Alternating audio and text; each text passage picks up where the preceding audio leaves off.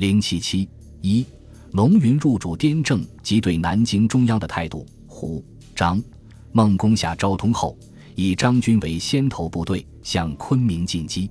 龙云即调入前滇军，星夜赶回昆明增援，于七月十一日赶到曲靖，与胡、张部激战于昆明西郊碧鸡关。龙云采用反间计，故意将给孟坤的信送往胡若愚、张汝济处，挑起胡、张对孟坤的疑虑。当龙云部发动反击时，胡、张部增援孟坤，使孟坤部几遭覆灭。龙云乘势挥师追击，胡、张节节败退，龙部跟踪追击，胡、张、孟军被迫退往滇西北的华平、永胜及四川会理等地。并节节败退至四川西南角的盐源、木里一带。一九三零年春，张汝济被俘处决，孟坤落水而死。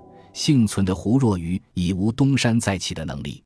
七月二十日，昆明城恢复秩序，龙、胡、张第二次混战结束，龙云确立了在云南的统治地位。龙云为掌握云南军政大权，在与各地方实力派保持联络同时。历来对南京国民政府采取恭顺的态度，以换取中央政府的支持及承认。一九二九年十月，当西北军声言反蒋时，他就致电蒋介石，表示反动军阀破坏边遣，纵无命令，亦当仗义申讨，向蒋表态效忠。一九三零年中原大战爆发后，为防止桂系李宗仁、白崇禧及张发奎北上。蒋介石于三月底命令龙云发兵讨桂，龙以连年战乱、兵疲将乏为由，婉拒出兵，等待蒋介石拿出更好的条件。为诱使龙云出兵，蒋介石答应提供百万元做军需之用，出征部队每月发给军费法币三十万元。广东省主席陈明书也派人送滇二十万元，这笔费用拨付迅速。四月十八日。龙云就致电蒋介石，告知经月拨款均已收到。同时，蒋还许诺，如攻下南宁，则委派卢汉为广西省政府主席。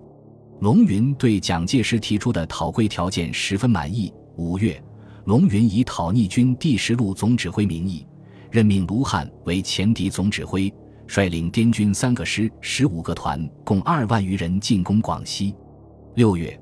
卢汉指挥滇军分南北两路向南宁推进，蒋介石对龙军抱有厚望，致电龙云称：“克张贵诛逆，改图窜乡，贵军正宜跟踪前进，肃清逆朝，望勿稍有沾顾。”七月，龙军包围南宁，南宁守军为云松部三千余人平城固守，滇军因水土不服，疾病流行，士气沮丧，加之各部存保全实力之私心。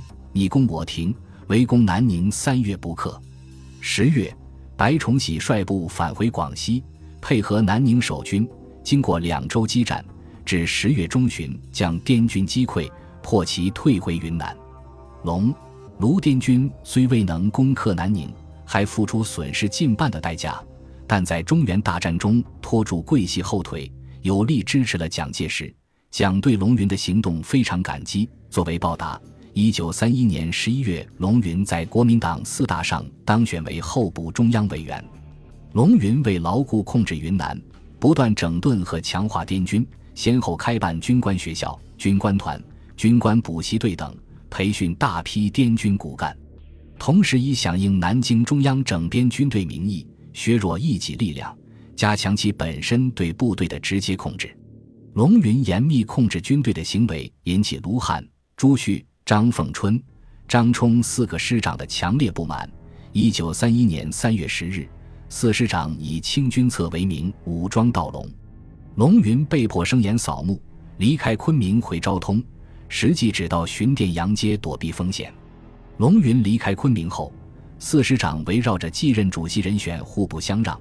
蒋介石在云南之变中也力助龙云。三月十七日，他在日记中写道。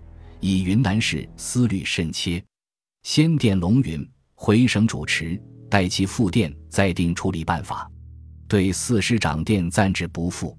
当身为滇人的王柏龄回滇活动，蒋介石特电王氏，令其离滇回京，切勿欲闻滇中内部纷争，免致纠纷。在内外压力下，卢汉、张冲只好把龙云请回重任省主席。龙云重返昆明，立即宣布四个师长以下犯上，下令扣押、撤销各师番号，实行废师改旅。不久，将卢汉、朱旭、张冲释放。卢汉被委以全省团务督办，朱旭为省民政厅长，张冲为第七旅长兼全省盐务督办。对南京中央，龙云始终采取不急不离的政策，一方面承认中央政府的权威，另一方面又抵制南京方面对云南的渗透，将云南的控制权牢牢抓在自己手里。